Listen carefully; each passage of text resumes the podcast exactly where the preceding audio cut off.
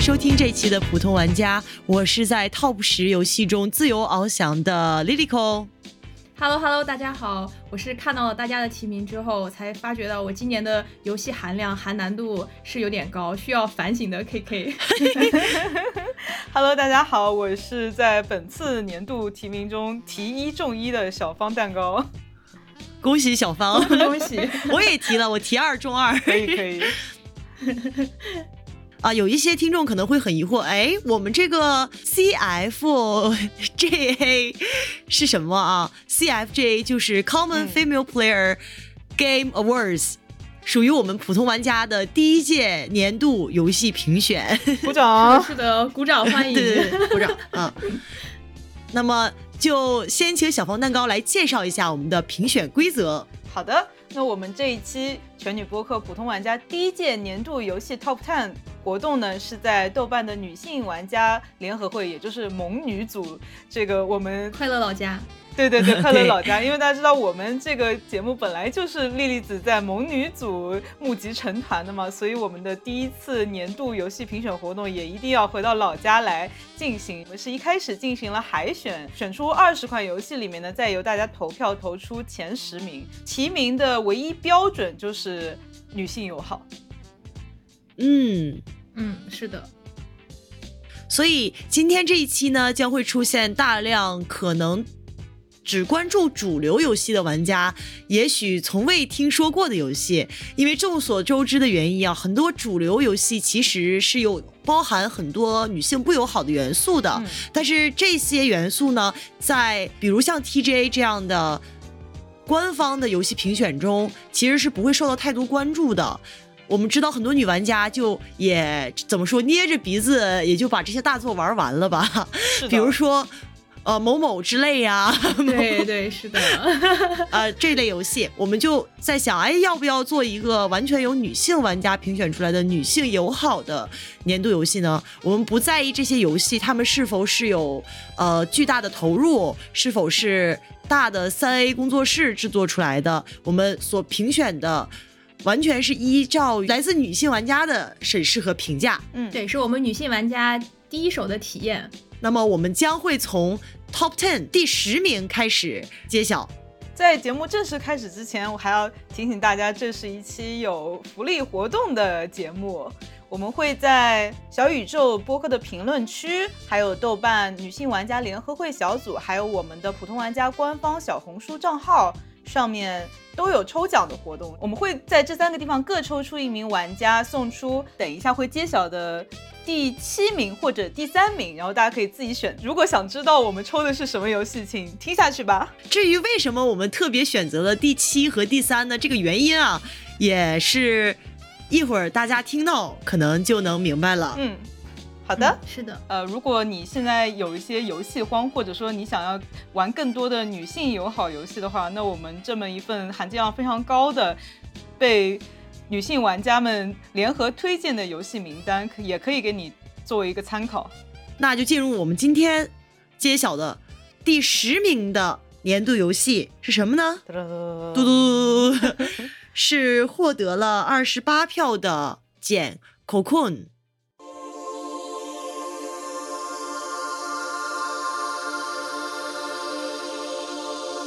哎，这个简其实今年在 TGA 也拿了最佳独立游戏的奖项。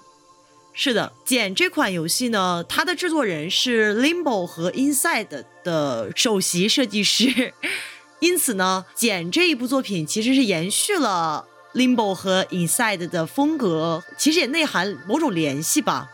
不知道二位有没有玩过 Inside 和 Limbo 啊？我有玩过 Limbo，但是我的 Limbo 很遗憾的讲没有通关，因为因为我玩到后面，因为当时呃同时期发售了一款别的游戏，然后我就去玩了，那那款游戏叫怪猎，不好意思，那也合理。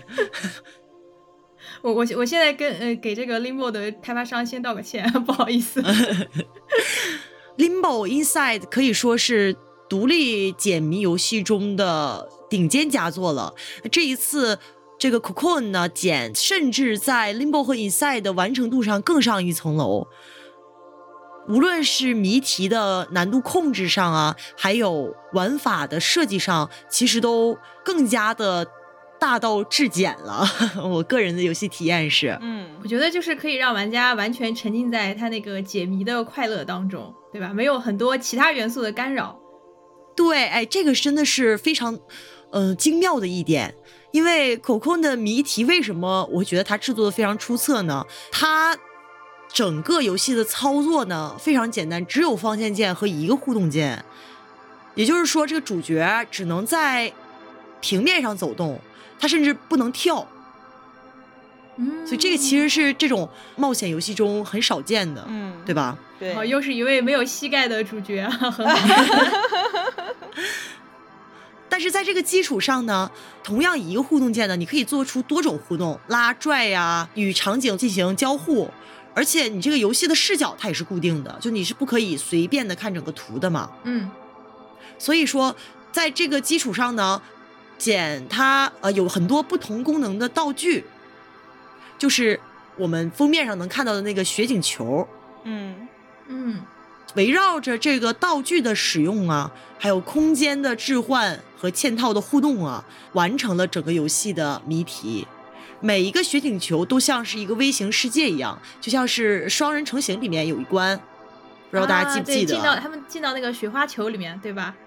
嗯，在 Coco 里面呢，是虽然我们没有像双人成行那样精美的 三 D 场景啊，但是口控里面呢，是你可以把这个雪景球放在特定的一个底座上面，激活这个雪景球，然后进入这个雪景球的世界。啊，这也算是一种呃箱庭式解谜游戏是吗？哎，嗯哎，是有点这个意思，是这样的，而且它可以再嵌套，就是说你可以再把一个雪景球带进一个雪景球里，然后再从这个雪景球进另一个雪景球，雪景球套娃套娃。套娃，对对对，套娃，就相当于是把这个空间转换的整个游戏玩法发挥到了极致。哦，所以它的这个呃名字是叫茧了，对吧？蝉套的那个茧的那个壳子，然后在里面一层又一层，有这种感觉。对，套娃的另一种说法就是茧，是吧？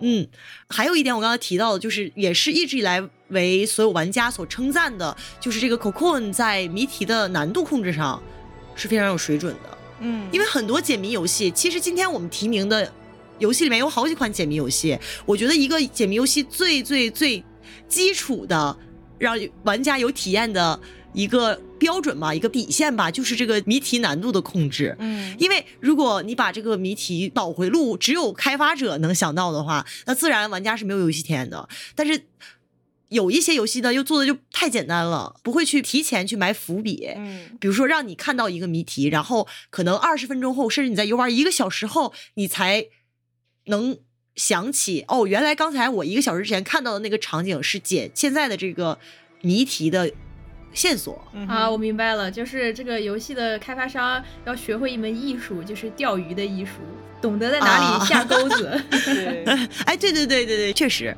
没事。所以我觉得这个就是《简》这款游戏作为今年的最大热门的解谜游戏吧，能够获得 TGA 最佳独立游戏的一个很大的原因，就是它在游戏玩法和难度把控上都做到了极致。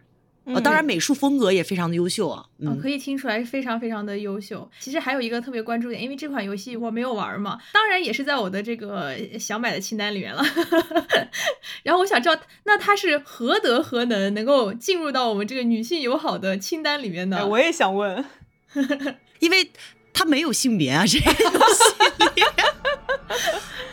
我我感觉这话听起来怎么怎么有有有有一股悲凉的底色。就是首先它它没有那个构成女性不友好的这个前提要素，所以它是有女性友好的，嗯，很合理。对，它这里面都没有 没有人，就是 没有我们人类社会所涉及到的各种联系和关系。它的整个的画面是风格是那种，呃，一会儿是那种工业风格，嗯嗯，而一会儿又是那种有机物的世界。啊，哎，刚才不是说要念一下他那个提名的那个理由吗？呃，这个这个就是们是不是忘莉莉子自己提名的。哦，好，对，这是我提名的，朋友们，这是我提名的。那那我们就邀请这位提名者。那怎么你也是女玩家小组的一名成员呀？你的提名也当然是有效的呀。来讲一对呀下你的提名理由。我提名的理由就是我上述的一切，今年我玩的解谜游戏里面，能够带给我带来如此顶级和极致的体验的，就是这款游戏。因为本身这款游戏的它没有太多的剧情，它虽然里面也有情节吧，它有一个冒险的情节，就像传统的冒险游戏的一样的一个情节，嗯但是你在玩的过程中。不断的在一层一层的世界、一层一层的空间里进入和抽离的过程中，就像《盗梦空间》一样，让你觉得太精妙了。自己去摸索答案，没有靠攻略去找到谜题的答案的时候，那种成就感，就是我真是是名侦探啊！可以想象到，就像那个名嗯字简一样，就玩家从最开始刚开始上手的时候，像一个蚕宝宝一样，然后嗯开发了自己的大脑之后，最后羽化成一个 漂亮的什么。对对对，蓝闪蝶一样那种感觉。嗯，首先它里面没有女性不友好的任何内容，嗯其次呢，它又是一部注定会在解谜游戏历史上刻下狠狠的一个脚印、重重的脚印的一款游戏。那就是强烈推荐大家去玩了，我觉得。应该说是喜欢解密游戏又不晕三 D 的人，因为就把我有点劝退的，就是感觉它有点晕。不完全是三 D，我觉得它就是那种二点五 D。对，但是它的视角会有很多旋转来转去的东西。我以为晕三 D 的人是不晕这种二点五 D 视角呃，的。不是，其实我是更加晕，就是视角的这个突然的旋转这件事情。那今天榜上的有一些游戏，我感觉有一点危险了。哎，这部游戏我下播了以后肯定是想要去玩一下的。哎，有没有一种可能是喜欢解谜游戏的玩家把它加入了清单之后，但一直没有时间玩，就呃是的，很买了很可怜的就当玩巴望着过了。对对对，嗯，Steam 慈善家是吧？是的，是的。好的，那这就是排名第十名的游戏《Cocoon 简》的推荐理由了。哇，那我觉得我们从第十名开始，这个水准就已经蛮不错的了。这这里面基本上挑不出来什么可以吐槽的内容，感觉一切都向着很好。对，因为确实这款游戏，你说如果就是剧情的话，也真的没有什么可吐槽的。你毕毕竟它是一只什么？这是一只蛾子，蛾的历程，对吧？会有会有什么雷到它的地方呢？是的，是的，很好。嗯，好，下一位，下面来揭晓我们的 Top 九第九名的游戏。嘚嘚嘚嘚嘚嘚嘚嘚嘚，第九名的游戏就是《灵异世界 Fire 二十三：本所七大不可思议》。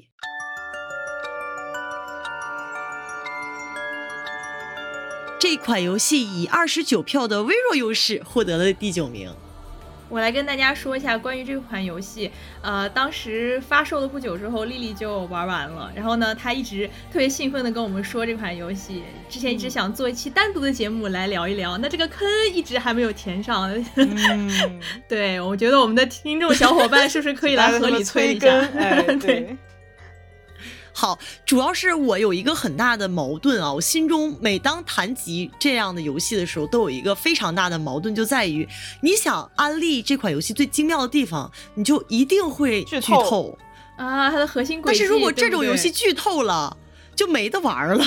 确实确实，这就是讲解推理作品的艺术啊，就是在不剧透的情况下，把它的优秀之处都告诉大家。哇，这语言的艺术 对这个难度确实很高。那么我先大致介绍一下这款游戏，因为其实很多玩家，如果你是关注这种冒推理、冒险、AV 这类游戏的，今年一定听过这款游戏，因为这款游戏它是呃 SE 发的嘛，就是也是大公司做出来的，嗯，并且呢，呃，如果你是你玩家的话，你可能。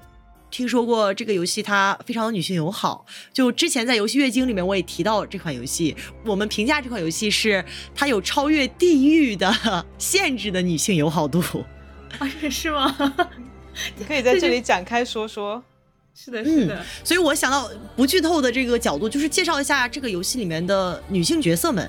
好的，好的，爱听。因为这个游戏刚玩的时候，就小小的剧透，这个不重要。就是你刚玩的时候，你的视角是一个叫做新家张吾的男性青年。你刚开始玩的时候，你以为他是一个传统的，就是大男主，然后一堆配角，然后你在这个故事中你活下来，或者是你去去进行抉择这样的一个故事。我刚开始玩的时候也以为是这样的，包括他的海报，新家张吾，他就站在那个最中间。对他那个海报看起来跟那个狼人村的那个感觉有一点像。哦，啊，对人人狼村啊，对对，不好意思，人狼、啊人狼村的那个感觉，但是事实上完全不是这样的。它是是什么一种特殊的迷惑性？这个游戏，比如说你十四个小时可能能全全成就吧，大概十四个小时。嗯西亚张武可能在前半个小时之后就死掉了。那那他为什么要把海报做成这样呢？就是也是一个 trick 是吗？一也是一种？我觉得就是在骗。你。对，这个是一个小小的剧透。就这款游戏，它的故事是发生在昭和后期的东京墨田区，在墨田区有九个流行的怪谈，他们叫本所七大不可思议。七天王有九个是吗？对呀、啊我也想吐槽。每一个怪谈呢，其实都对应着我们的一个主角，所以我们这个游戏一共有九个主角。在这个啊故事当中呢，这九个主角可以说是一场非常精彩的群像游戏。哦，原来如此、嗯，啊！推理的群像一般都非常非常有意思啊。而且它真的是群像游戏，因为在游戏过程中，你的主要视角是可以根据你的选择改变的。你可以选择控制别的角色，就有点像那个会计剧剧院，我们之前游戏月经介绍过的那个，只不过它哦是更大型的、更沉重的一场推理，所以它是单元剧形式还是连续剧形式的？一个完整的故事从不同人的角度展开。哦它具有传统推理小说呃气质的一点，也是整个故事发生的时间跨度非常短。我有点记不啊清了，应该大概就是三四天之内，三天三夜，哇，就这就感觉。很很古典的那种，有点那个阿加莎克里斯蒂写的很多那种群像推理的感觉。哎，是有这种很呃古朴的气势。嗯 游戏的整个的主线剧情呢，就是因为这个本所七大不可思议所牵扯到的九个怪谈的几男几女呢，他们可以通过自己的相连的这个怪谈而获得一种诅咒别人的力量。你可以通过诅咒而杀死别人，啊，所以这又是一个交织着很多谜团的内涵，像大逃杀一样互相残杀的这样的群像故事嘛。哦，明白了。等一下，所以它是一个有怪力乱神的本格推理游戏。它就不是一个本格推理，和本格，推理没有什么关系。嗯，OK，这个故事里设定是，如果你通过诅咒杀掉了剩下的所有的人，或成了最后的胜者的话，你能获得复活一个人的机会。所以这就是为什么大家趋之若鹜，故事中的人会因此而自相残杀的原因。我我明白了，也就是给大家嗯创造了一种完全不可能妥协的零和博弈。因为如果说你要想复活的这个人是对你而言非常重要的，那你就在这个呃里面的斗争是没有任何余地的。我觉得这之中的乐趣还是要大家自己嗯、对，其中乐趣很多内容我就不剧透了。那我嗯就着重讲一讲这个故事当中的几个女性主角吧。嗯首先，第一嗯个、呃，我们会遇见的女性主角叫福永叶子，也是我刚才说的那个新家张吾海报中间的那个看起来非常像大男主角，实际上并不重要的，又不是完全不重要，但是不是很重要的男人哈。嗯他呢，就是为什么会被卷入这个事件？表层的原因啊，我只说表层的原因。有一个女孩叫福永叶子，她呢跟新家张吾是朋友，她邀请新家张吾在半夜去一个公园儿帮他找嗯，复活自己狗狗的所谓的复活秘术。因此，哦新家张吾就进入到了这个故事中。这怎么有点 COC 跑团的那种开经典开局啊的 感觉了？对呀，这里面就是九位不可思议的这种怪力乱神的角色，每个角色他都写的很好，然后让你能有那种很强的那种代入体验的那种感觉。然后同时，他的女性角色又不是像普通啊、呃日式 AVG 像《人狼村之谜》里面那种很刻板的，然后很讨好的那种形象。呃猜测一是的下，是不是嗯这种感觉？是这样的，完全是这样的。嗯、因为印象最深刻的几个主角啊，其中有三个女高中生，她们三个就是任何一个人的形象塑造都不像我们普通 A C G 语境中出现的那种女高中生。就是所谓的 JK 打引号的。对，哇，你你一说呃不可思议这种怪谈的感觉，然后再提三个女高中生，我突然一下想到前几年那个新拍的那部《咒怨》了。真 但我觉得应该这里面的塑造应该跟他是完全相反的那种，因为那部里面的嗯女性角色真的是很不友好。对，不懂为什么恐怖片都要搞成这样。那个零系列的《林红蝶》里面的女生也都是非常的刻板啊，别说了，哦林红蝶简直就是一说起来我就我会我就会来气。这三名女嗯高中生呢，我们是通过其中的一名主要角色叫逆崎约子，她的视角去展开的。为什么我会觉得这三个女高中的故事非常动人啊？嗯呃，她们三个的人设，首先逆崎约子是一名梳着马尾辫儿、很有冲劲儿、很明朗的一个少女，嗯然后她的嗯搭档就是在她的故事中一直伴随着她，跟她一起调查的另外一个女孩呢，是一个长得像我不知道你怎么想，长得像雪媚娘一样的白白的，然后很 圆润的团子的一个女孩。然后这个女孩呢，她是一个呃小女巫，就是小灵媒那 不是长得有点像那个七卡瓦里面的那个吉伊，啊，是是有点像吉一，女巫吉是这样的伊很好。啊嗯，这样的一个小女孩，看上去就是会出现在真实生活中的女高中生，就并不是那种被意淫出来的，或者是变变成一种符号化的形象的女高中生。就是被性化的那种感觉。嗯嗯，就是很正常的女高中生。呃，他们两个后面遇见的另外一个女高中生是那种不太上学的不良 J.K.，但是非常豪爽讲义气的那种形象。而他们三个呢，是因为共同的一个好友的自杀而被卷入这个事件的。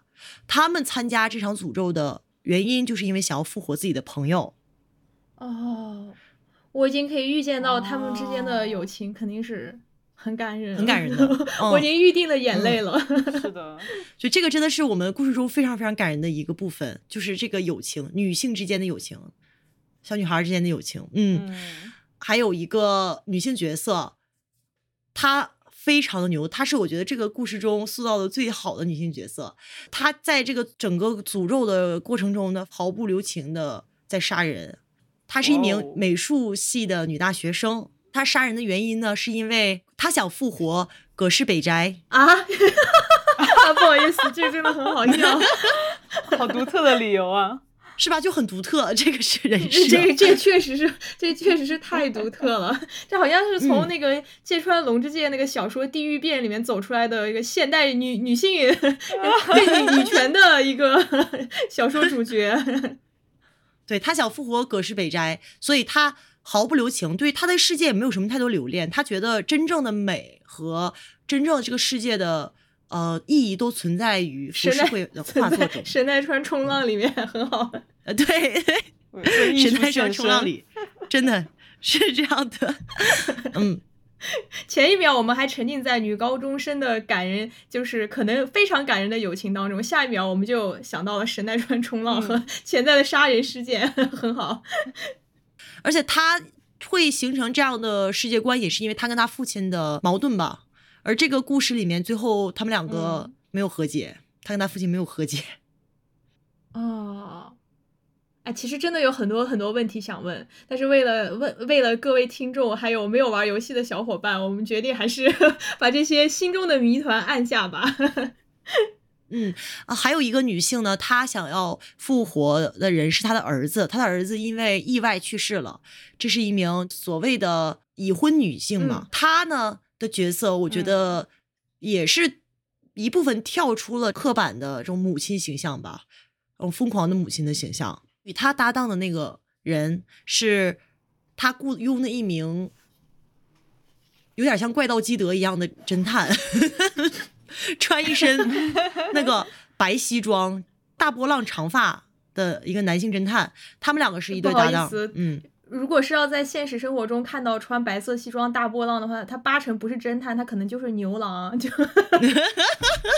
哎，他长得确实很像牛郎 或者。那个婚礼那个男主持，这个侦探真长得很像牛郎，他外貌也是就是比较帅气的嘛。某种程度上，他的好结局其实也是放下了这种执念吧。啊一定要复活自己儿子的执念。中间有一段啊，是想要复活葛饰北站女大学生、跟这位想复活儿子的中年女性，他们两个的对峙，不是你死就是我活的一场对峙中，他们两个的对话也非常精彩。关于我的嗯复活和你的复活哪一个更有价值，其实这个讨论就有点像很早之前在社交媒体上面有一个比较热门的话题，就是如果卢浮宫就是那个卢浮宫着火了，然后呢，对着火了，你是选择啊救一只呃，就里面受困的一只动物猫咪，还是选择去救蒙娜丽莎那幅名画？对，有点这种感觉。嗯嗯对嗯嗯，这款游戏当中的所有女性角色没有任何男凝视的镜头。没有任何看上去会要露底裤啊，或者是能看到胸的，就是那种站姿，手托着自己的胸部那样，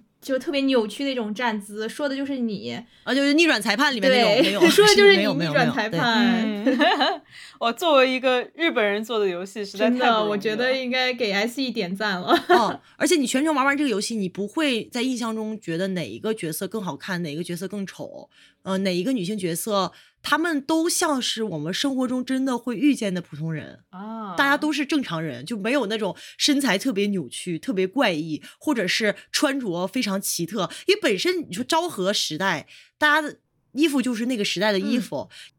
就比如说游戏里面是有这样的一个女性角色的，她是以前是那种暴走族少女，就不良少女，后边长大了之后成为了一名理发师，就是一个很在意自己时尚外表又很酷的一个女性，就连她的衣服都没有说让你觉得很不适的元素。日式 AVG 中的一些例会啊、人设图啊，我觉得还蛮不错的。我觉得这个对，就放在全球来看的话，可能并没有那么出色，但是放在日式游戏，尤其是日式 AVG 游戏里面，那这真的是格外出色了。我我觉得，矮子里面拔将军，这人真是确实是已经不错，真的是让我就挺挺讶异的。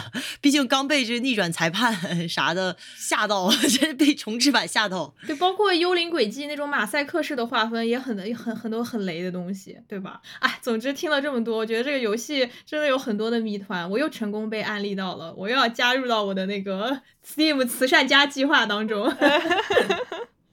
好的，那么我们这款游戏就介绍得差不多了。那我们下一款要揭晓的排名当当 Top 八当，第八名的游戏是什么呢？当当当当当当当当当，就是获得了三十四票的 HiFi Rush。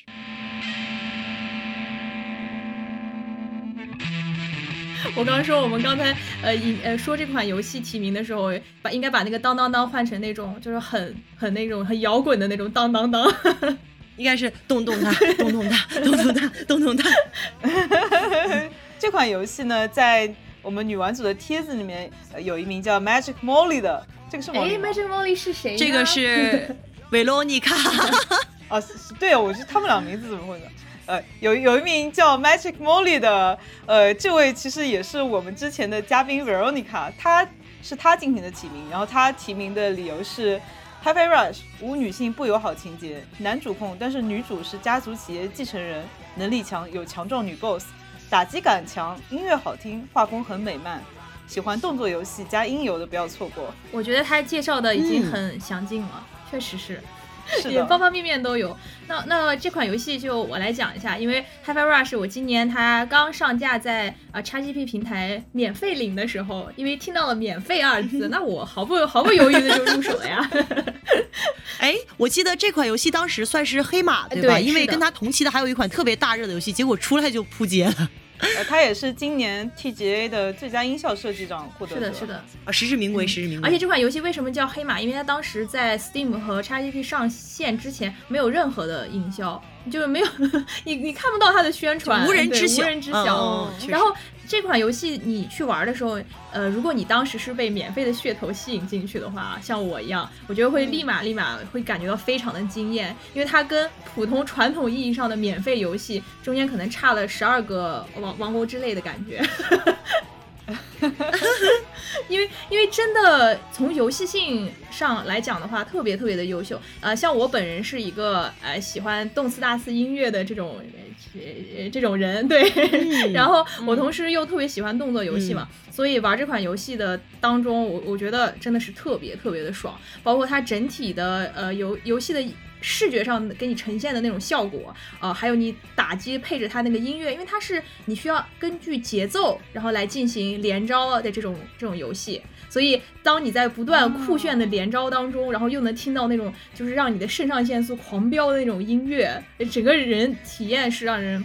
就非常嗨，我也、嗯我也嗨翻 rush 了，就在玩游玩的过程当中。真的就是你玩的过程中，你就不停在抖腿，在动，哎，太太开心，了，太爽了。而且它这个游戏其实非常非常友好，听上去感觉是不是很难？音游加动作，这这这种这种两个那种，但其实它的难度是呃非常友好的。如果你是之前完全不怎么会玩音游或者不怎么会玩动作游戏，你也能就是安全上手，非常 safe。我感觉这一点真的特别的好，因为因为如果说你门槛设得太高的话，你里面很多优秀的视觉和音乐元素，那就没有人能体会得到了，对吧？没错，嗯，是这样的。可怜的小芳又因为三 D 而无哎缘这款游戏我觉得补一下好吗？因为试听起来很好玩。对，真的很好玩，因为小芳不是很喜欢音乐嘛，然后它那个里面，呃，但是它里面有一点点不好，就是它的画面因为太过于花哨了，以至于如果你长时间的玩的话，你的眼睛真的会很痛。的，是的，是的，是的，真的非常花哨，就是满屏什么颜色都有，特别是当你打起来的时候，嗯那个音符啊，然后特效满天飞，就是敌人在哪儿都看不清就是那种。感觉。然后呃，美漫的它确实从画面的效果上来看的话，完全是美漫的那种风格。但是它里面的角色其实，嗯我想我想，其其实这里是有一点吐槽啊，完全不美漫了。尤其是它的这个主角，因为它主角像我们之前提名理由来说了，他是一个男主控，而且这个主控不是我们玩家可以自己选的，而这个男主控他的性格又是那种。嗯，可以在经典那种热血少年漫画里面看到的那种 对就是那上面种看到的呃、龙傲嗯天 to be 的那种 角色，对。然后呢，他这个剧情其实也没有什么了，他也就是就是讲这样的一个少年，在这样的一个世界里面，如何最后成为了一个龙傲天的故事，就。这个里面存在两方面，一方面是对女性友好的方面，一方面我觉得是对女性有点不太友好的方面。因为之前我们也在组里面看到嗯对于这款游戏的吐槽，里面其中一个重要的原因就是我刚才说的，它的主控是一个男性，而且这个男性的这个性格设定，就像我刚才说的那种热血男主漫，其实大家听到这几个字的时候，是不是已经开始心里面有一种油然而生的厌恶感？我觉得我是有一点的。顺带一提，我们之后要出一期，就是专门吐槽这种这种什么班机社的什么男人的浪漫，，对，是的，请大家期待一下因为这。个男主的性格，他真的是太过于典型是那种性格了，而且他就是就是普通到让人觉得无聊，但是同时又张扬到让人觉得反胃的感觉。嗯，就觉得这些其实都不是我觉得怪异的重点啊，我觉得是。他给这样的一个男主配了一个非常有能力、有性格、嗯又很酷的女性配角。当然说没有说什么爱情线之类的，这些倒还好。这个其实就是我觉得里面女性比较友好的一个部分，就是它里面虽然出现了很多女性角色，但是跟这个少年漫四的主角并没有任何就是恋爱上面的关系。我觉得这个是让我就友情嘛，呃。对，这个是让我觉得比较舒适的地方，但是也会有让我觉得有一点不爽，嗯就是因为这个男主像我之前所说的，就是其实蛮普通的嘛，然后里面的这些女性角色可是可是不普通，大家都非常的优秀，而且每个人每个人的战斗力真的是爆表，而且又酷又炫，整个人设又非常的带感，是我很喜欢的那种，那就有点亚亚的，又有一点很美漫的那种感觉。然后，但是他们会对一个这样普通的男主在游玩过程当中给你投来那种。呃，很赞许的那种眼光，你懂吗？就是把一个很强的女性当成了一个踏板的那种感觉。就 整体上来看的话，它确实没有太多那种让女性玩家会觉得不适的地方。但是如果你仔细的去玩，它里面还是有一些不和谐的呃一这个音调、不和谐的音音符符穿插在其中。但是因为打斗的过程实在是太爽快了，你你很快这种不适感就会被掩盖掉。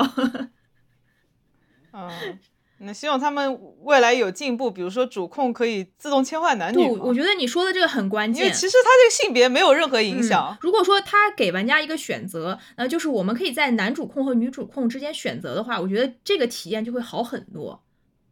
嗯，嗯，是的，就是让男生和女生都可以自己带入这种龙傲天、凤傲天的感觉。对，而且再说了，男生真的需要那么多带入龙傲天的感觉吗？我打一个很大很大的疑问。他们可能是需要，但是我们 也需要嘛，就是多一点选择。对对，是的，是的，是这感觉。呃，所以说这款游戏，呃，我觉得，嗯，很多小伙伴应该也都玩过了，因为它发售时间就是今年上半年很早的时候就发售了。如果你对这方面的游戏有感兴趣，这种音游有很优秀的音乐和视觉呈现，啊，以及这种爽快的连招和动作打戏的话，那一定要去尝试一下。嗯，好的，那我们就来到下一款游戏，排名第七名的游戏是什么呢？biu biu biu biu biu，也不是 biu biu biu，应该叫应该是哎，这个怎么拟声啊？好难！噔噔噔。当当当当当，好，就是获得了三十四票的击剑，预备，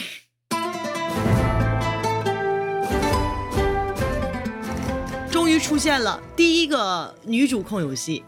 对，这也是我们前面开始说的会抽奖抽出的奖品其一。这个游戏在女玩组里面也是是一名叫苏瑜的姐妹提名，她的提名理由是。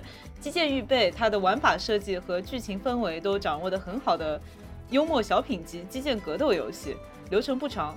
女主作为行侠仗义的剑客，和大反派贵族斗智斗勇（括号并没有智括号的故事 ）。剑客女主海盗女配和反派手下两个女兵单位（括号久经沙场的老兵和身板一等壮硕的队长）的外形设计和人设塑造都非常丰富有趣。嗯。这个游戏呢，我没有通关，我玩了大概三分之一左右。这款游戏给我的第一感觉就是非常的畅快，它去掉了很多繁杂的元素。我进入游戏，我作为女主角，我就是要打人，我就是要把这些贵族的什么卫兵啊什么的全部给你打倒，我也。不跟你多说什么，我就是拿一把剑我就冲上去，而且整个游戏的画风啊做的非常的精美，所以说它是一款也是动作类型的游戏是吗？对对对，击剑嘛，啊，还能是 FPS 吗？呃，星球大战，我提名星球大战。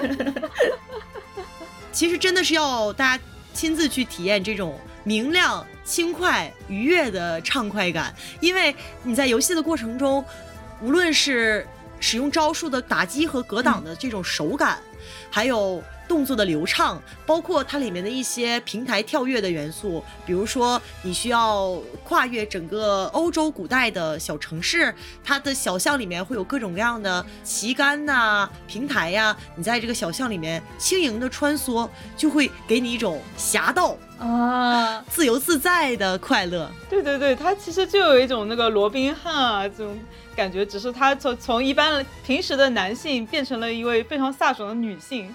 啊，真的，我其实刚开始听到这个游戏，呃，是女主控，然后击剑，我其实心里面非常高兴，因为传统类型像这种真实系的打铁游戏，就这么说吧，大部分都是男性主控，而且里面的性别视角基本上可以说是，呃，怎么说呢，很还原历史真实，也就是非常不友好。这里就比如说像《荣耀战魂》、呃，《骑马与砍杀》这样子的，所以有一个女主控的，那真的是多多欢迎啊！以后这样的游戏。对我看到有人说这是击剑版的师傅。啊啊！师傅那个游戏，先先不骂了吧，我们 先继续讲击剑。我们的女主角阿达利亚人设就是，其实就是很传统的热爱冒险、洒脱的一个侠客形象。嗯，是属于人民的英雄。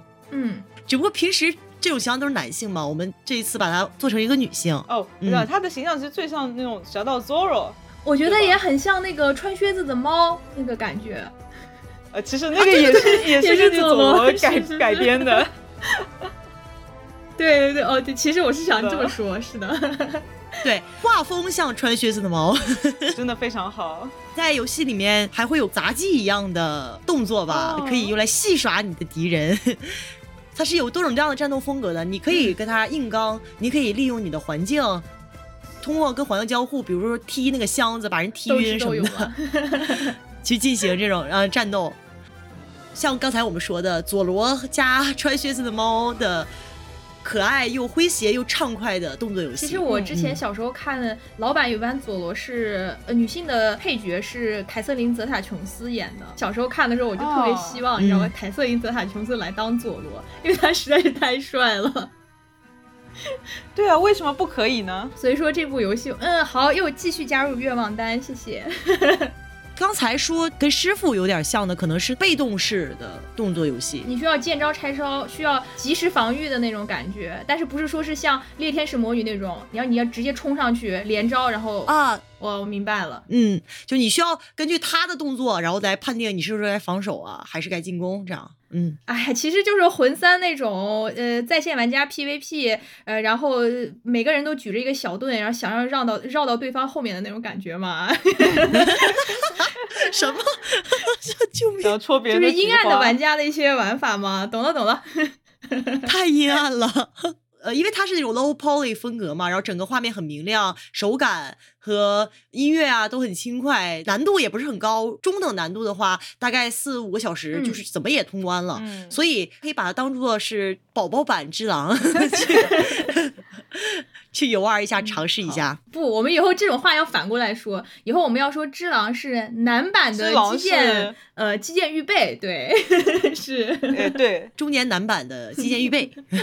还有一点是，这个游戏啊，必须要用手柄游玩，用键盘游玩的话，有很多的，嗯，就你没法玩键就建议。嗯，虽然它是一个三 D 游戏，但是我就建议大家，如果玩动作类的游戏，就最好是套一个手柄，否则那个键盘会会让人非常嗯非常痛苦。而且键盘是它是不能往前走的。虽然它是个三 D 游戏，没有往前走，你只能把视角侧过来往左右走，才能达到往前的效果。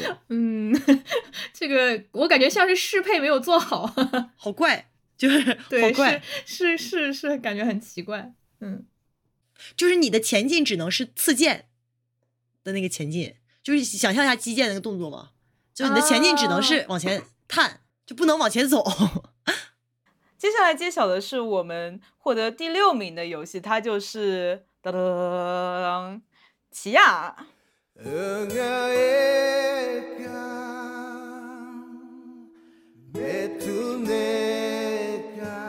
奇亚呢，在我们的投票中获得了三十六票，这不是来了吗？来了吗？女主控版的《王国之泪》来了。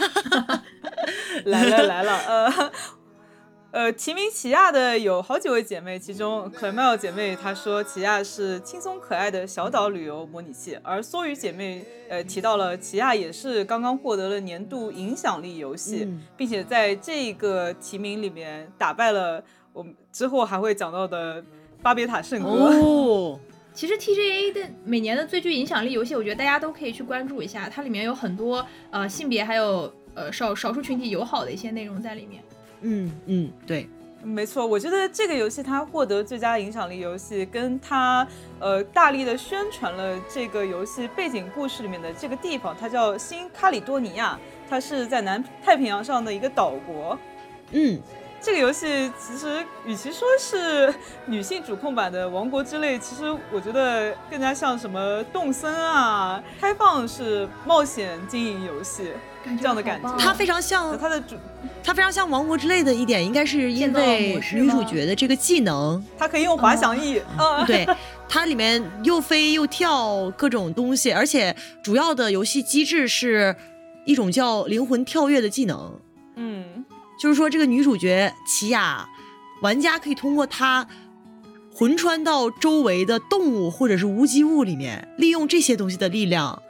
移动到新的区域，然后解开谜题，而且打败敌人。哇，这也太棒了吧！可以魂穿魂穿到小动物身体里面。我听起来好德鲁伊啊。比如说，魂穿到一条狗上，然后用它去挖藏宝图。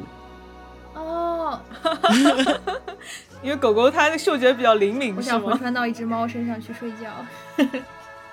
哦，甚至也可以魂穿到哦无机物身上，就是一种万物有灵的禅意在这个游戏当中。对，而且它游戏里面有非常非常多的小游戏可以供你游玩。根据开发者说，是玩家可以灵魂跳跃到三十种动物和几百种物体上。哦，原来如此。哎，刚才你们说是因为它最具影响力这个奖项，是因为在这个小岛上面，这个小岛是有什么特殊之处吗？它不只是宣传这一个小岛，应该是说更加是宣宣扬了南太平洋上这些岛国，还有他们的人民、他们的民俗还有生活。哦，明白明白。嗯。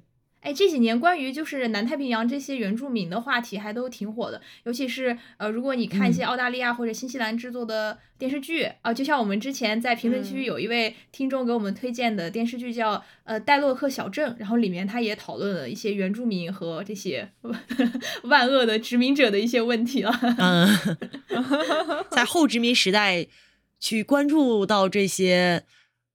可以说是被主流文化所排除在外的，像这种岛上的文化，其实是确实是很有意义的。对呀，岛上的生态也确实，而且你是确实可以呃魂穿到这些东西里面去体验一下，突然一下视角就不一样了，感觉很棒。喜欢这种冒险类游戏，然后比也比较喜欢像动森这种可以在自己的小岛上面搞一些呃特殊的事情吧，就这么说 的玩家小伙伴的话，可以去尝试一下，感觉会非常棒，会非常放松的一款游戏。好，那么我们下一道大餐是什么呢？下一道大餐。排名第五名的游戏，当当当当当当当当当当当当，对，家乡的小曲儿这就响起来了，是获得了三十七票的霍格沃茨之遗。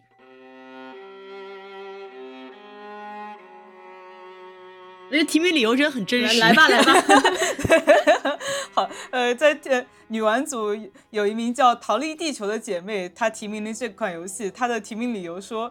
优化稀碎，画面很暗，但真的让我觉得童年等了很久的猫头鹰终于来给我送信了。哇，他这段表述，我觉得哎，确实是这样的，我觉得很感人。是的，怎么办呢？谁让大家是 HP 粉呢？又能怎样呢？听他的名字霍格沃茨之遗，我觉得不用再介绍这个游戏具体是干什么了吧？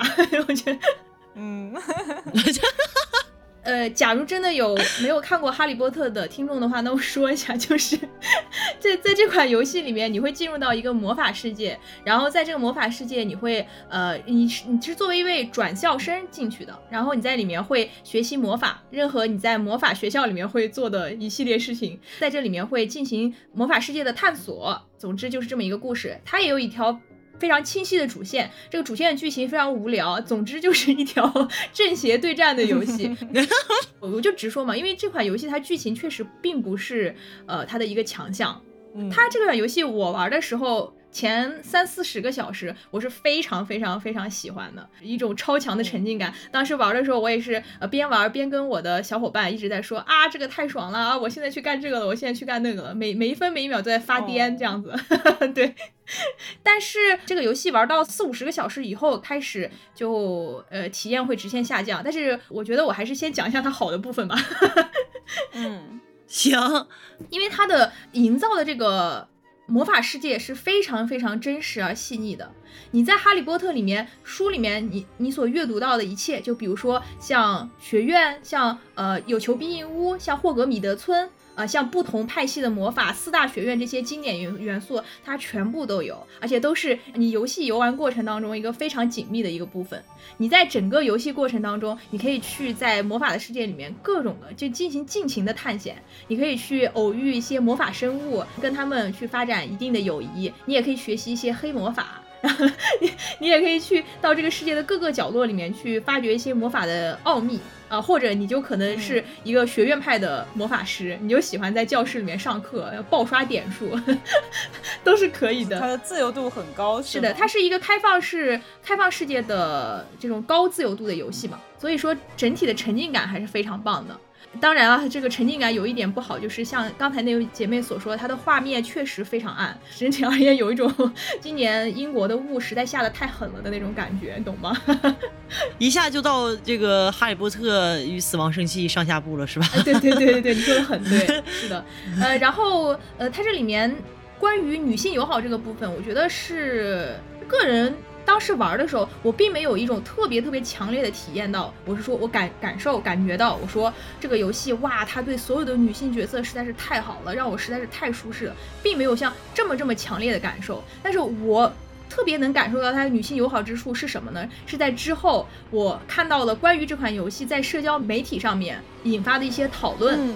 呃，和一些所谓男性玩家的吐槽的时候，我才强烈的意识到，我说哇，这款游戏在所谓对女性友好和政治正确这这件事情上面，这个水端的有多平。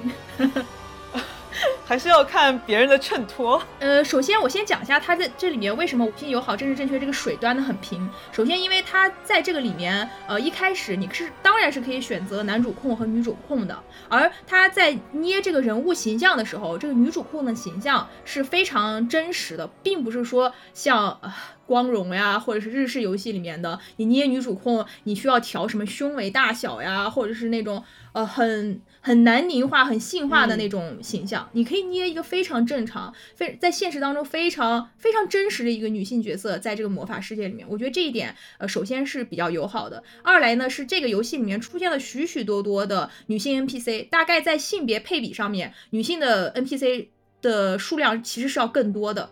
而且这些 NPC 里面有很多都是有着非常优良的品质，像里面有一个角色是我印象比较深刻的，是格兰芬多学院的一位女学长吧，叫娜查，她的性格真的是非常好，聪明多智又特别特别的可靠。其他的一些像各个年龄段的女性角色，像你的老师、呃，你的下级生和你同级生、上级生这些都有，所以其实就是覆盖到了方方面面，有各种女性群体的代表，代表性非常非常的丰富。我觉得这也是一点比较好的地方。我们又说到这个社交平台上面的一些骂架吧，对这个游戏，因为受众 面非常非常的广嘛，然后首先在社交媒体上面会出现一个比较有热度的讨论，是关于 J.K. 罗琳本身的讨论。嗯，他之前是有说过一些。些关于跨性别群体的个人的看法吧，在欧美的社交平台上，相当于就就是被延延上了吧这种，所以说就很多人就会拒绝玩这款游戏。他说这款游戏其实就是在助长对跨性别群体的恐惧和排挤，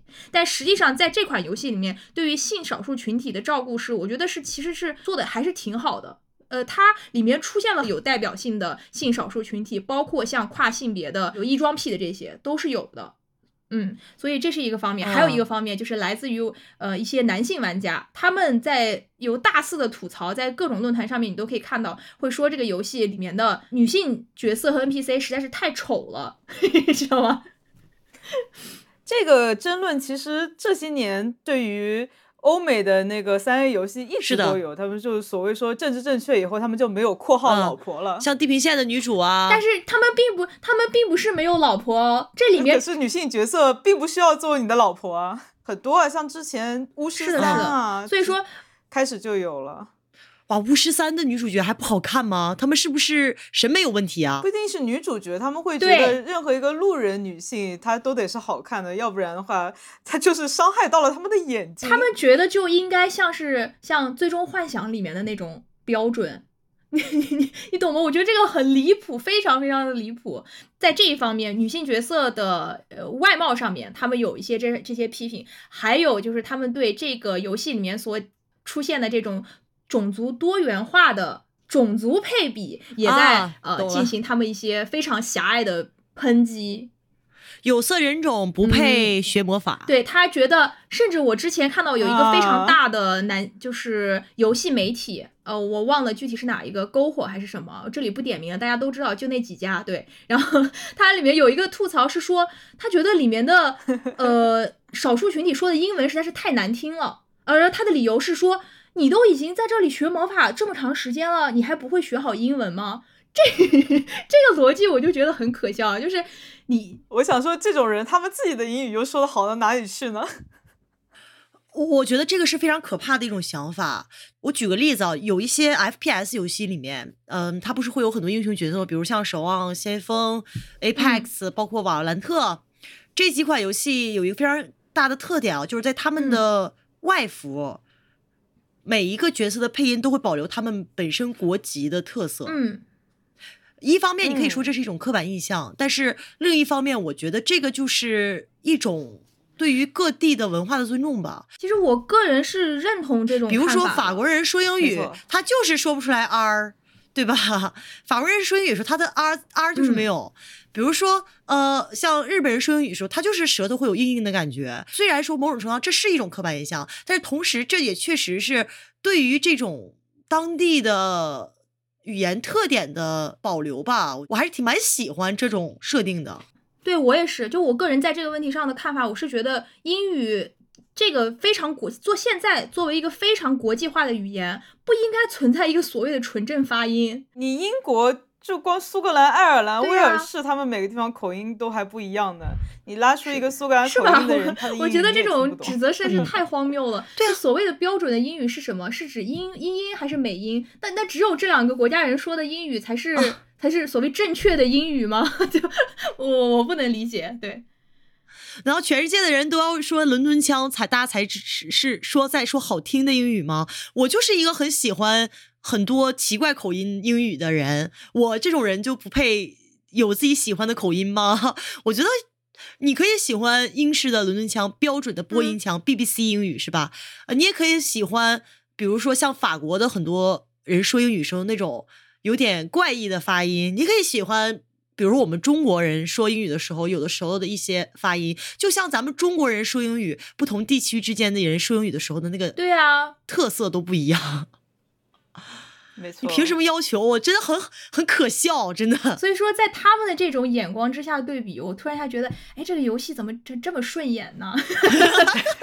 全靠同行的衬托？对，所以说，呃，因为这个游戏，呃，像之前说的是一个是华纳做的，也就是一个比较制作投入非常大的一个公司，所以他在宣发和这种事情上面，我觉得他是非常注重的。呃，我觉得我们女性玩家对于他能体现出来这种倾向，应该是会呃比较喜欢的。除去这些以外呢，这个游戏有一些关于游戏性还有画面的有一些问题，它也确实是存在的。就比如说提几个例子的话，就像我之前说的，你玩到后几十个小时之后，你会觉得非常索然无味。呃，如果你玩到后期的话，你会觉得这游戏稍稍的那个罐头味有一点太重了。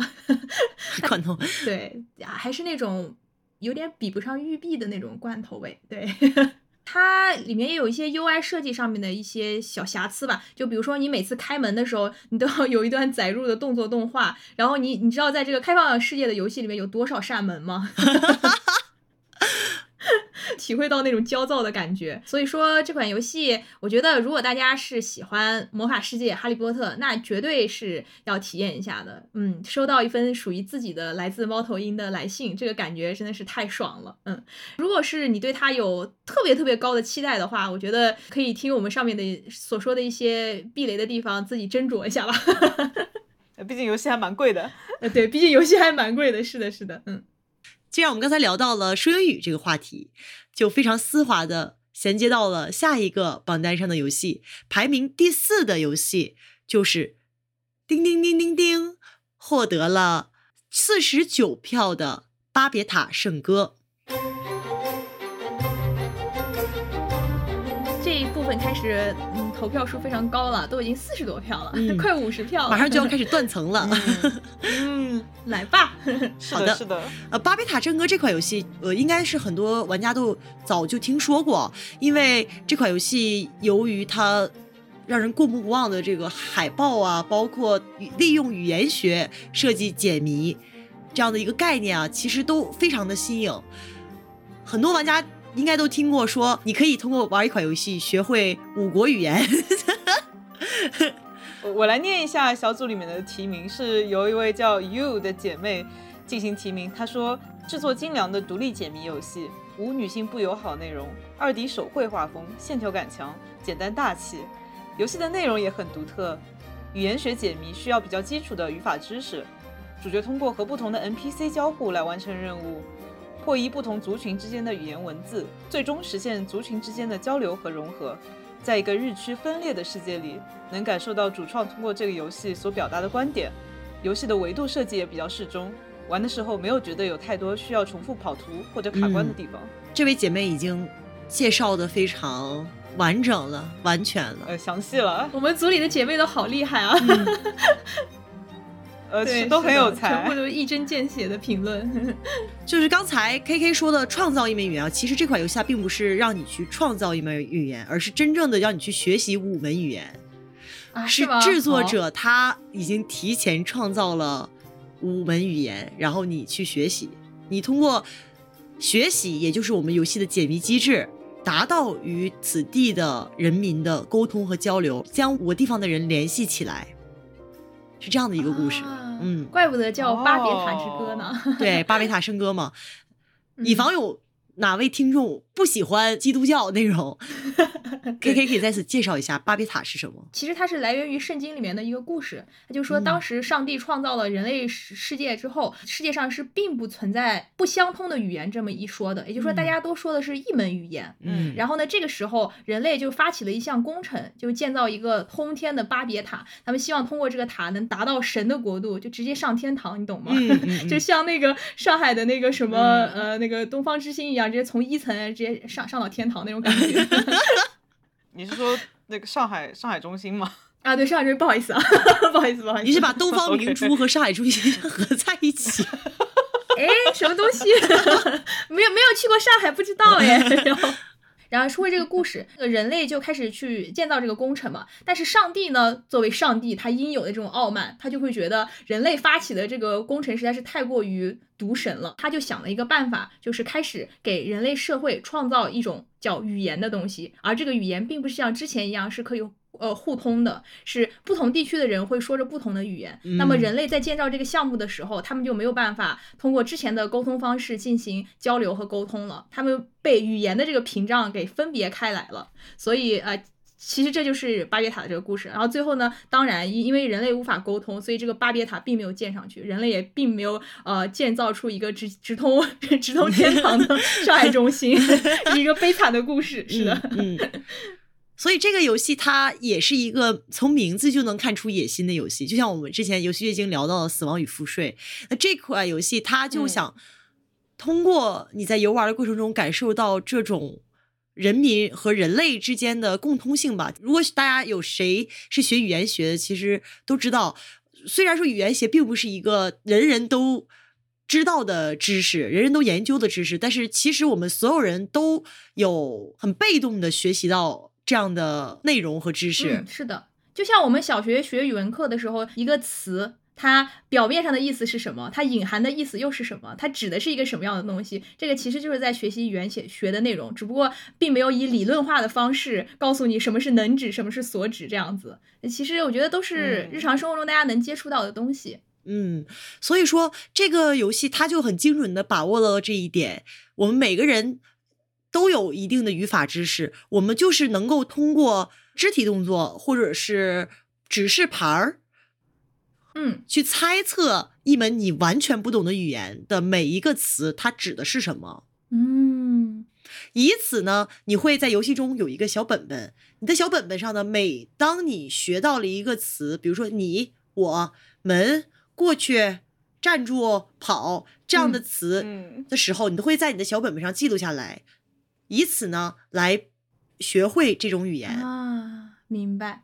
也就是最后你学会了这门语言，能达成一个什么样的状态？就是可以跟说这门语言的母语的人进行无障碍的沟通，是这个意思吗？是的，啊，而且制作者非常厉害的是，他这个语言是真的有语法逻辑的。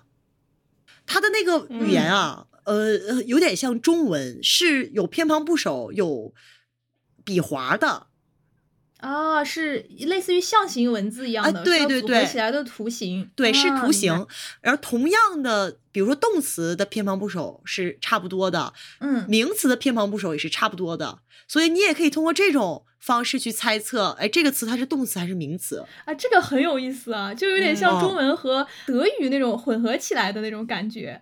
嗯，那那我也再稍微展开一下，就是如果大家对《巴别塔圣歌》里面的这种语言学解密感兴趣的话，可以去关注一下一个叫语言学奥林匹克比赛。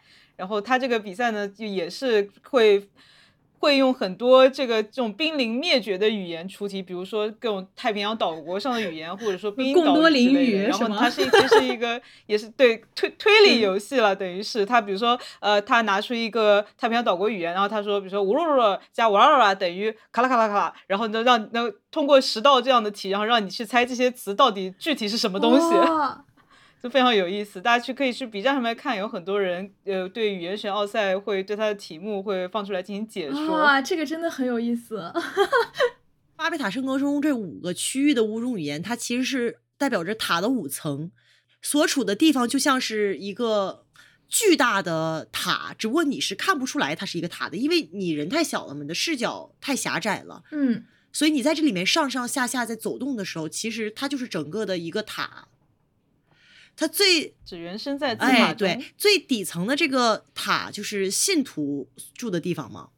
然后他们的语言就是我们嗯刚才说的这种表意文字。嗯，你在推理过程中，就是可以通过偏旁部首去猜测，他们每一个偏旁部首代表的都是同一种呃词性。嗯然后你再往上走呢，你就会发现战士的一哦层，不就是也就是不同的社会分工下，大家的语言都不太一样。对战士的语言呢就挺难理解的，因为他的那个主谓宾是混乱的。对他们只需要在战场上面喊走来杀，是不是这种感觉？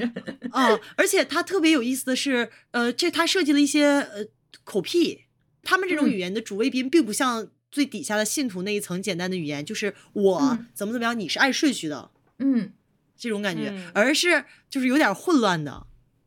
啊，明白。再往上走呢是诗人的语言，诗人的语言呢就更难了，更混里面有更混乱的语言，对有非常多我们日常生活中根本用不到的词。比如说什么午睡啊，或者是 那法语里面一些很特殊的词汇，就比如说一些很抽嗯象的，可能因为他们要写诗，清晨玫瑰的第一层露水的味道这种。啊，对对，就知乎者也之类的。嗯再上一层就是炼金术师的语言，嗯那他们那个语言就不太像表意文字了，有点像阿拉伯语那种，就全是线头儿。啊，有点像符号化的那种感觉嘛，因为他嗯们整、对整体都是在做实验呀这些东西，我推嗯测。嗯，可能是代表一些物质啊啥的，更像符号。哦，那最最后一层呢？最后一层我还没玩到，对不起。来留给我们的听众，各位听众去探索。对，大家可以自己去玩一嗯下，嗯看看它背后的含义。真的，我觉得很有意思，而且而且我们其实每个人所说的语言都会在某种程度上塑造我们的人格嘛。我个人是秉持着一种这样的观点，有些时候啊，虽然我自己很喜欢用网络烂梗，但是有时候我发觉自己用的太多的时候，我 我会反省一下。语言能力退化。对对对，是的，是的，呃，是的，当你想夸赞一个的人的时候，你只会说绝了；嗯，当你想表达一种情感的时候，你只会说非常是，特别。哦，还有一种就是，你们有没有觉得自己说不同语言的时候性格都不一样？就比如说我说中文和英文的时候，真的，真的，这个确实是有有理论研究，确实是这样。呃，不光是嗯呃性格会发生转变，那你包括发音、声音声音的那个语调也会不太一样。对对，哎，其实这个个还是挺明显的，就包括我们听歌的话，嗯粤语歌、中文歌、日文歌、韩文歌，就咱们离得这么近，嗯就是完全是四种发声方式。是的，因为迷上了七卡哇之后，我现在就表达什么喜好的语言都变成了什么乌拉这些东西。逐渐兔化，非常好。对 对对，直接直接吐话，绝了绝了。绝了，绝了，绝了，啊绝了！有一个可能会构成女性不友好元素，但是很多中文社会呃中中文世界玩家没有注意到的地方是，这个游戏它的原版中是把所有的同胞这个词是用 brothers 去指代的。虽然在中文翻译之后变成了同胞，但是可能有一些玩家会比较在意这一点的。嗯所以就在这边提一下。诶，中中文翻译过来优化了，这还是蛮稀奇的一件事呢。给中文 翻译组稀奇 是的，加鸡腿，点赞是，的，对，绝了，嗯非常棒，嗯那么下面一个游戏啊，我们排名第三名的，也是我们这一次会抽奖送出的游戏是什么呢？呃，非常大的 title 的第三名就是获得了五十六票的莱卡鲜血永驻。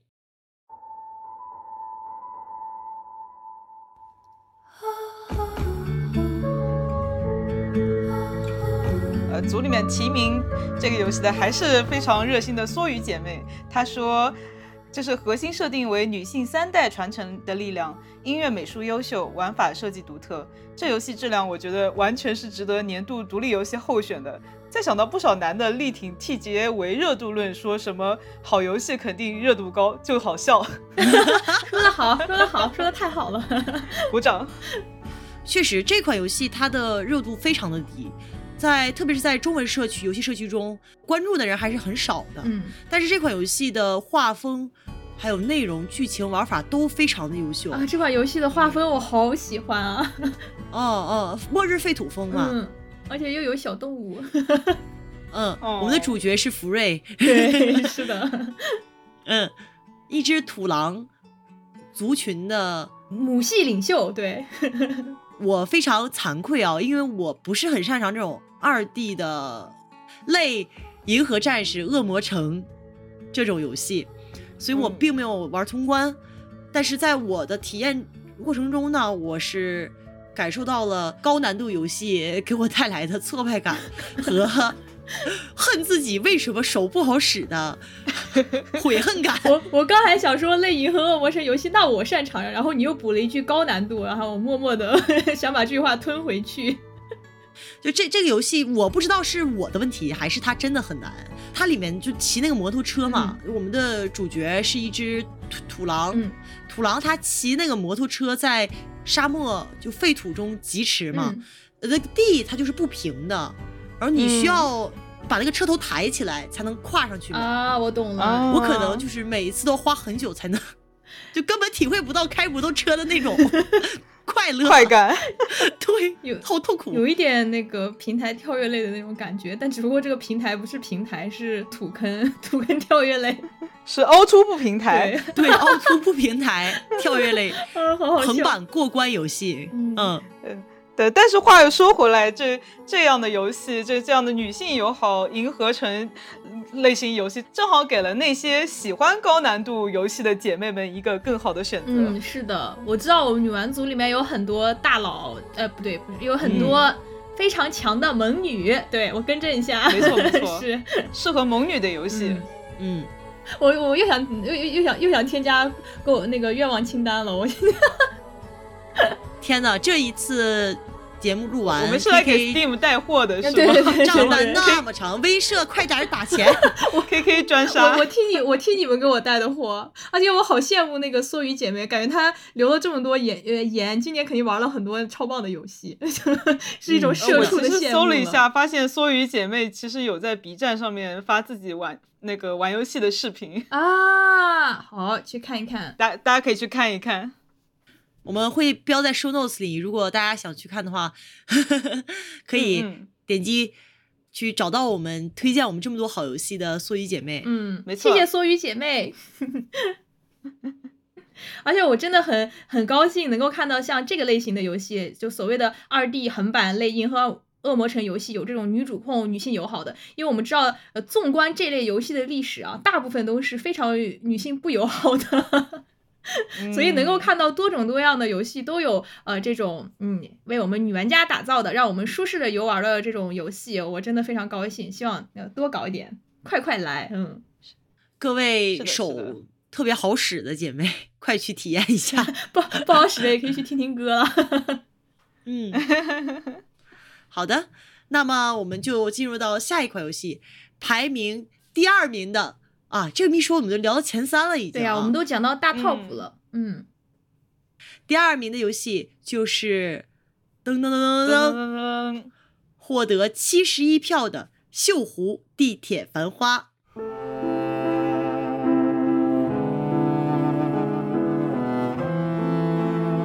真的很很荣幸，虽然跟我没有什么关系，但是这正好这个是我提名的。那我就念一下我的提名理由好：的《锈湖地铁繁花》没有明显的女性不友好内容，并且在游戏的末尾赋予了原本个性薄弱的系列女主角颠覆性的地位和全新的使命。两代女性的拯救与传承也非常令人兴奋。（括号说的就是你大女主 Rose）。关于这个游戏，其实我们之前已经做了一整期节目来讨论、来安利它了。嗯，欢迎大家去收听那期节目。是的，我们也会把链接放在下面。嗯，小芳可以简单聊一下这一座它最吸引人的地方和它最跟前作不同的地方是什么？首先，如果大家玩过《锈湖》系列的话，我觉得这部它的特别之处就是它在剧情上给了前面那么多部游戏一个阶段性的收尾和一个令人遐想连篇的新故事的开端，因为。嗯对，因为因为特别是我们女性玩家在玩到锈湖的之前那些作之的时候，就会就隐隐觉得这里面的女性虽然也是都有很多高光点的，但是。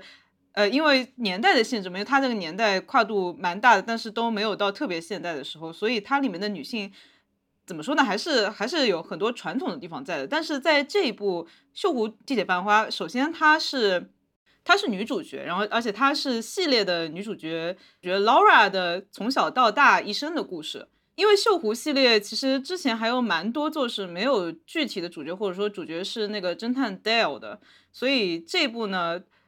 其实更加好的补充了劳尔他从小到大的自己的故事，然后其次就是刚才推荐理由里面说的，他的结局真的是非常的叫什么拍手称快吧，可以说 拍手这里也大快都剧透了，嗯，剧透都在那一期放出来链接的那一期，没错没错，所以还是推荐大家都玩一下。嗯，也推荐大家去听一听我们那一期对于绣湖中女性角色演变的探讨。而且绣湖呃系列有非常多的作品嘛，然后呃里面有很强的推理啊、悬疑那种秘密的故事，我觉得特别上头。玩完一部之后就特别想入坑其他所有这种，而且它都是纯二 D 的，所以完全不会有晕三 D 的 这个问题。来自小芳一个呃晕三 D 玩家的真诚忠告。好的，那么我们最后众望所归的众望所归的大 top 断层 CV 第一名是谁呢？大家会觉得是谁呢？毫无悬念，就是 获得了一百四十二票的《博德之门三》。厉害了，《博德之门》今年真是厉害了。博德之门其实能聊的就不多了吧？其实我们也有一期节目，对，我们也有一期节目。呃，博德之门三是由就是你你提名的呀？对，是我提名的啊，是不是那个少说两句的那个号啊？是我提名的。对呀，不好意思。那我来念一下啊啊，博德之门三呢是由就是由我们的 K 女士提名的，她是呃博德之门大推呃，她说呃推荐理由是一背景试设细节非常丰富。很有代入感和游历感。二、玩法规则简化，D N D 五版规则，让玩家能在体验多样的 build 的同时轻松上手，磨合后在高难度下也能玩得很爽。三、人物塑造丰满生动。玩博德一个月上头一整年，是 我证明我。就昨天他还跟维罗妮卡在我们那个群里面疯狂的讨论，嗯，是我看到我在那里疯狂的摸鱼，其实已经有好多事情堆在手边了，但是我就不要干，我就要在这里摸鱼，就不做。呃，还还有还有啊，四性别视角很友好，不仅符合被遗忘的国度自由的性向和选择，也更适应现代的性别观念。对女性多样化的需求和长久以来被忽视和扭曲的玩家身份是一种积极的态度。五，重铸 CRPG 荣光，能在二零二三年玩到如此有趣的 CRPG，实在是太幸福了。说得好，说得好，就是你给我自己 给我自己鼓掌。我因为今年。让让我体验最好的就是《博德之门》之门这款游戏，而且它这里面的你的年度游戏是确实是我的年度游戏。它这里面所体现出来的呃女女性友好、性别友好的成分，让我觉得真的是前所未有的高。就是我们在底下呃也谈论了很多款游戏，像之前由我来介绍的霍格沃兹，还有呃那一款 HiFi Rush，我里面都也说了里面可能存在的雷点吧。然后但是博德之门，就从我个人的角度，我真的是并没有发现什么让人不舒适的雷点。呃，如果大家有发现的话，欢迎到评论区里面来跟我们说，然后丰富一下我们的知识，增增强一下我们的敏感度也好。对我上述理由其实已经说的蛮充分的，就是为什么觉得它的性别特别的友好。其实我今天主要想说的一个观点就是，就是我们女玩家真正需要的是什么？需要的，嗯，是一个表面上呃政治特别正确，然后呃性别配比特别合适的这么一个作品呢，还是希望一个？还是需要一个别的什么？那我我个人觉得，像表面上的所谓的这种政治正确，做到这个是一定的，也是有非常非常大的积极性的。但是同时，我觉得，呃，作为我个人来讲的话，女玩家真正需要的，我觉得是像《博德之门》这款游戏里面的，你能够在里面非常自由的去做一个。你你心目中你实际上的这种女性的这种感觉，就无论你是嗯可耻打引号像我这样的顺直女，还是对多元性别呃都有呃很很高的兴趣的一种玩家，我觉得在这里面都可以找到自己的嗨点。所以，所以我觉得这个游戏是我我觉得非常棒的地方啊！那自由的气息啊，从博德之门穿过了电脑，吹到了我的脸上。哎，确实是这样的。我觉得没有一个玩家会在博德之门中不能找到代入感吧。对啊，我真的觉得这个游戏每一个女玩家都可以在里面成为一个你想要成为的一个女性角色。嗯，是的。其实刚才 K K 这这个讨论还是挺有意义的，就是我们女玩家在选择自己所谓的年度游戏啊，或者是最喜欢的游戏啊，在某一段时间内中最受触动游戏的时候，我们的标准到底是什么？到底是它有精美的画面、新奇的玩法、自由度高的开放世界？呃，优秀的女性角色设计，到底是哪一个东西最能触动到我？我觉得我们可以三个人分别来说一说，对于个人而言，对于自己而言，是哪一个方面最能触动到自己？因为这个方，因为我们没有一个客观标准来评价究竟什么是女女性友好，没有这个法则，所以我们就只能从个人主观的方面来讲一讲。我觉得对我来说，除了刚刚说 K K 说到的自由之外，对我来说还有非常重要的一点是真实。这个真实并不是说就是完全复刻我们现在当下的这个社会，因为这个社会还是有很多我们不满意的地方。我说的真实就是像比如说在博德之门的世界里面，就是我们会感觉到它一个正常发展的性别啊，这个阶级啊，都是比较合理的社会里面它应该有的样子，而不是像之前的某一些所谓的大作里面，它它光把男性真实了，而它的女性却是非常。性化的这种产物，说的好，是这样的，嗯，就感觉非常失真。嗯，对，就是说，如果你去进行一场战斗的话，你身上的铠甲至少应该是遮住你重要的、容易受伤的部位，哎，对，而不是光 光为了好看，对吧？创创造了一些奇奇怪怪的东西，重要的脏器和心脏的部位全部露出来，无法理解。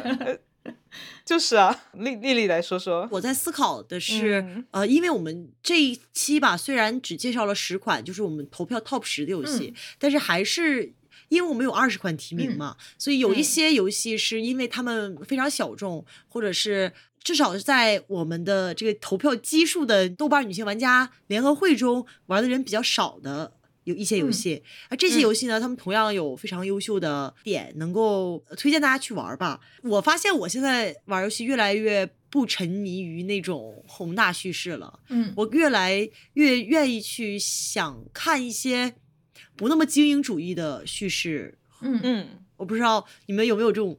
感觉啊，就是就像之前你说的做酒店清洁工的那个，我觉得他的这个，嗯，对对对，他的这个切入点就非常好，而且就是非常特别，非常让人想去深入了解。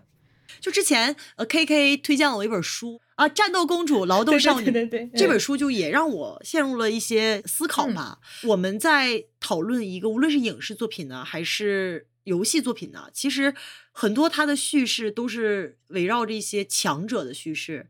这些强者，无论是男性、女性，你一部分是刚才小芳所说的，它不真实，它是一种理想化的存在。嗯，后来，但是最近就是这一年，我玩的游戏很多都是不那么精英主义叙事的游戏，我我就会去思考说，为什么既然游戏产业已经发展到这个程度了，大家已经。想做的东西就是已经重复性这么高了，却还是很只有很少的一部分游戏去关注一些更加就所谓的劳动少女或者劳动女性，或者说劳动人民。嗯嗯，我我其实还挺有感触的，就是大家在这个时代已经腻歪做一个英雄了，甚至腻歪去幻想自己作为一个英雄，因为其实大家在日常生活中能感受到是什么，就是其实正常人，我们普通人啊。我们我们我们想要的东西是什么？我们想要的是一个舒适的环境，能够自由发挥自己的环境，一个能够跟朋友啊快乐沟通，能够去呃发发展自己的各种各样的兴趣爱好，然后能跟自然有着亲密接触这样一个呃。这样一个生活，而并不是像很多宏大叙事里面所提供的那种，我手持宝剑，坐上王座，然后我就统治一切。我觉得这个呃已经是偏离了很多我们现实当中能够去想象或者是愿意去意淫的那种呃理想化的生活。我觉得这个也是有一方面的，就包括我们曾经可能批判的一些游戏，这些游戏有一个强壮帅气，甚至不是帅气，就是强壮的，或者是甚至不强壮，就莫名其妙的一个 男性大男主嘛。然后呢，里面的女性可能都是只能为男主提供情绪价值的，他们并不是一个独立的个体，他们没有独立的故事线。然后我们去批判这样的游戏之后，我们选择今天我们连聊都不去聊这样的游戏，比如说那个游戏，那 你们想让我知道我想说什么吗？嗯，不要说，会不会？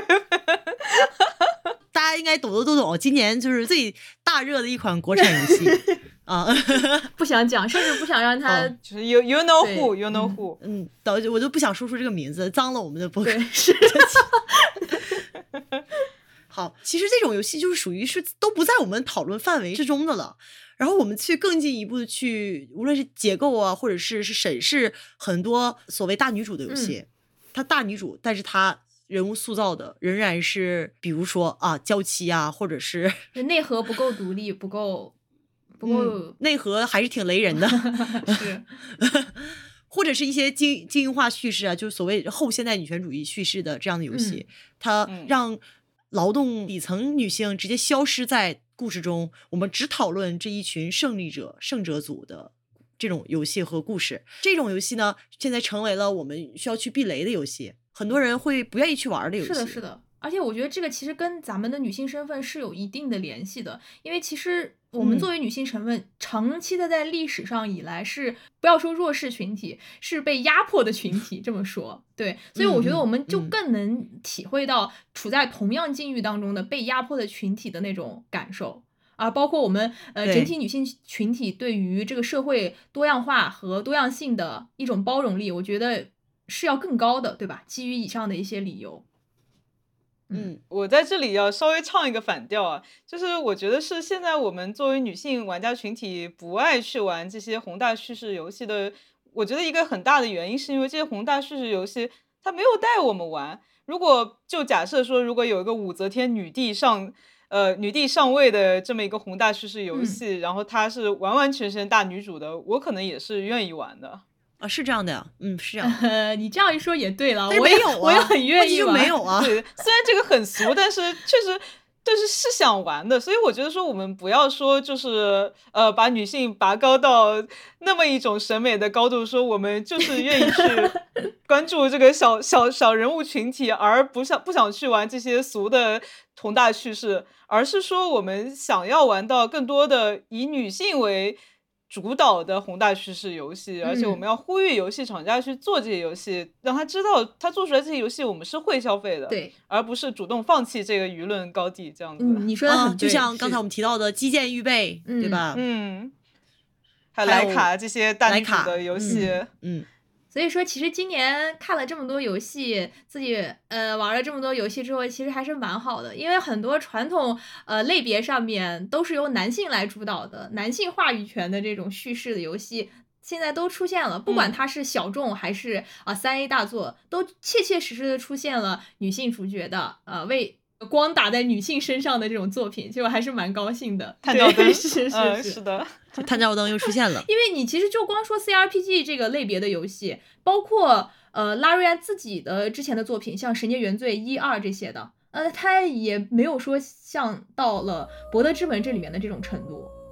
呃，你再不要说更久远的一些 CRPG，比如说《博德之门》一二，比如说啊、什么《无冬之夜》呃这些，就 就突然一下啊，就 CRPG 来到了一个非常嗯非常友好、非常高度的一个位置，我感觉非常欣慰。所以说，有时候进步就是一瞬间发生的事。是。是的，虽然是一瞬间，但这中间，呃，我我很多的女性为了这个舆论的立场，然后也付出了很多嘛。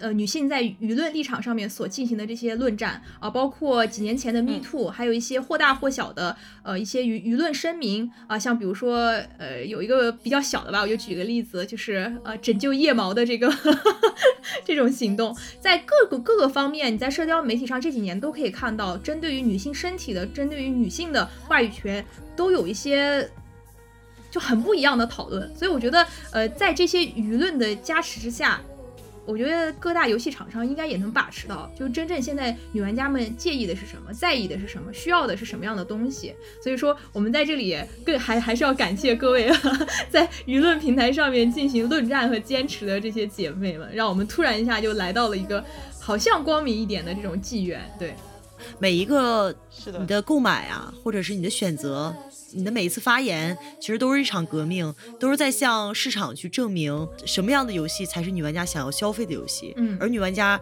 这样的群体又有多么大的影响力？嗯，嗯是的，对，用脚投票。说到这个，最后收尾就讲一个小故事吧。好，其实也是我在女玩组里看到的，嗯就是基建预备的制作者，他这款游戏呢，社区里面啊有人就提问啊，有男玩家提问说，为什么没有一个男性的可选角色？游戏制作者呢，他就回复他说，你想要男主的话，可以去看《百年来的任何极限电影》，我推荐这部一九三八年的《罗宾汉》，里面男演员穿绿的，超炫酷哦。至于我们的游戏，我们从创意角度选择创造了这样一位独特的女性主角，而且放心，她也非常有英雄气概。哇，太好了这这段回应简直就是教科书级别的，太棒了。好的，二零二三年终于是过去了，嗯我们马上就迎来了一大批二零二四年的新游戏是的，我已经迫不及待要玩了。啊！希望嗯在新的一年里，普通玩家也能跟所有的听友们一起玩到好游戏。这就是我本期的寄语。我你看到我们这份榜单上面这么多优秀的游戏，真的非常令人开心。然后我的寄语就是希望在二零二四年我们在做新一年榜单的时候，这个榜上面的三 A 大作比例可以再高一点。也就是说，明年会产生更多女性友好的三 A 大作。嗯，从个人角度来讲一下，那我希望二零二四年的我在玩游戏的过程当中可以变得更敏感、更激进，能够发掘到更多对我们女玩家来说舒适或者不舒适的点，然后通过这些发现，能够更精进我对我作为女性这个群体的认知，以及对于所谓女玩家需要一个什么游戏这种呃认知，能够有一个更加好的提升吧。总之就是希望通过玩游戏来成为一个更好的人。这这句语 OK 吗？好，说得好。那首先大家不要忘记参加我们这一期的抽奖活动。呃，其次呢，如果你喜欢我们的节目，请在下面给我们评论，然后转发、收藏，让更多的人了解到我们节目。你的支持对我们来说非常重要，谢谢。啊，同时也要感谢一直以来为我们打赏的各位观众姥姥们。哦，感谢感谢 也要感谢这次提名参与我们提名的小伙伴、组里的姐妹们，希望你们明年都能玩到更好的游戏。然后等到我们二零二四年年底再来投票的时候，又有一大堆可以来提名的。好的，那我们这一期差不多就到这里啦，我们下一期再见，拜拜拜拜